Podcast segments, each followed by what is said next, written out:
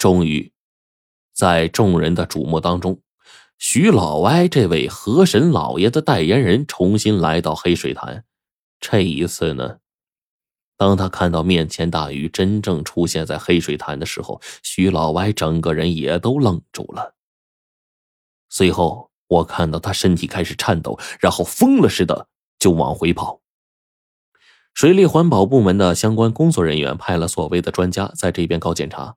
拍照完毕之后，为了方便研究，并且呢不污染当地的水源，防止鱼尸腐烂造成生态污染，最后这条大鱼被他们用了足足一晚上的时间运回了市区的有关部门。而我，还是来到了徐老歪的家。徐老歪回家之后，第一件事不是干别的，反而是问自己媳妇儿：“婆娘，咱家屋里有多少票子呀？”“你个败家球的！”你还想干啥？咱这屋里的钱都花完了，剩没剩多少了？还剩八千，是我辛辛苦苦从牙缝里攒出来的。你要干啥呀？你都给我！啥？你要干啥呀？当即，徐老歪这媳妇儿就从厨房里跑出来问了起来。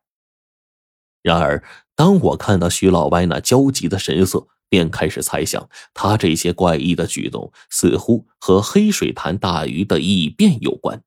至于是不是？咱接着往下看，而这个时候呢，徐老歪也不跟他媳妇磨叽，反倒是说：“我现在要干件大事这人不能忘本。我跟你说，这一次不管我做啥，你都不要拦着我。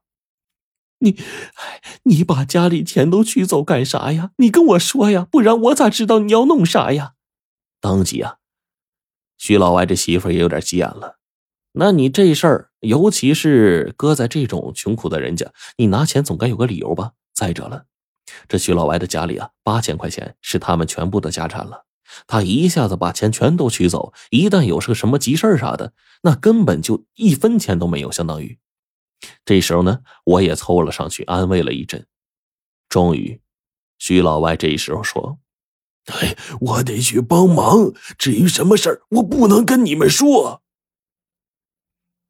说完，徐老歪不顾自己媳妇又哭又闹，把家里所有的积蓄全都拿出来，而且还换了一身衣裳，准备进县城买东西。不过这家伙似乎不知道啊，他要买的玩意儿哪有卖的？于是拉上我说：“先生，能不能，能不能，麻烦你跟我去买样东西呀？这这我不知道哪里有卖的呀。你要买什么呀？嗯，这我买这玩意儿叫朱丹砂。”朱丹砂，听到这词儿，我明白了。这朱丹砂呀，说罢了，就是朱砂矿当中的那些血红色的晶体。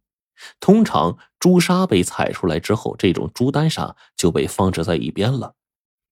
这朱丹砂做不成颜料，对于商业用途来说，并没有太大价值，反倒是对我们来说，是一种极阳甚至是至阳的玩意儿。这玩意儿可以震慑某些妖邪，因而一听说徐老歪要朱丹砂，我当即就有些诧异。随后我更是反过来就问说：“你知不知道这朱丹砂是干啥的呀？”这个我咋知道啊？不然我就不找你来帮忙了吗？徐老歪这一脸的不懂。而至于他关于这个词儿是从哪儿听来的，我也展开了猜想。不多时，我想了想，就对他说：“你们这县城里有没有卖寿材啊、寿衣还有纸扎这些玩意儿的地方？”“有啊，镇上都有。”徐老歪当即就答道。听了他的话，然后我就点了点头。这玩意儿一般的寿衣铺子里还真的没有。你要是找这东西，必须得去上了年纪的老人那边才能找到。这样啊？徐老歪一听我的话，然后扯着脖子说：“这玩意儿不好弄啊。”说罢，他大概也明白了什么。这时候呢，干脆徐老歪终于把所有的话都跟我挑明了。他就把我拉到房间，然后突然郑重其事的跟我说：“先生啊，算了，我现在也不瞒你了。跟你把这两天接触啊，我这也看你这人心善啊，我就把下面发生的事都跟你说说。你一定要帮我呀，不然我也想不明白自己怎么给人家能帮上忙啊。”帮忙？你给谁帮忙啊？慢慢说，我听着。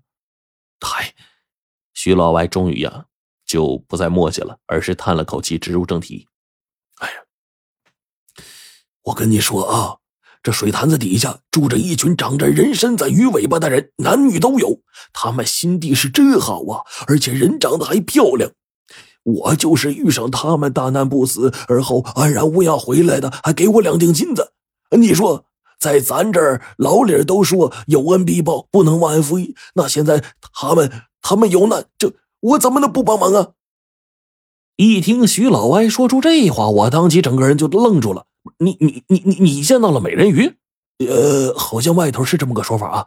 哎，我跟你说啊，前两天我下去救人的时候，我也是那时候才知道他们有危险的。你你说说怎么回事？哎，这个那天我下去啊，本来是想救他们四个人的命啊，把他们从下面送上来。可是我看到水潭底下很混乱呐，我就进去看看，然后里面还有人受伤了。据说他们遇到敌人，很强大的敌人。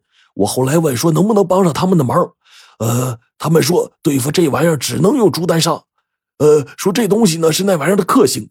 我我又不知道朱丹砂是啥呀。你说说，先生，你你说你说我现在该怎么办呢？此刻徐老歪的话都落在我耳朵里了。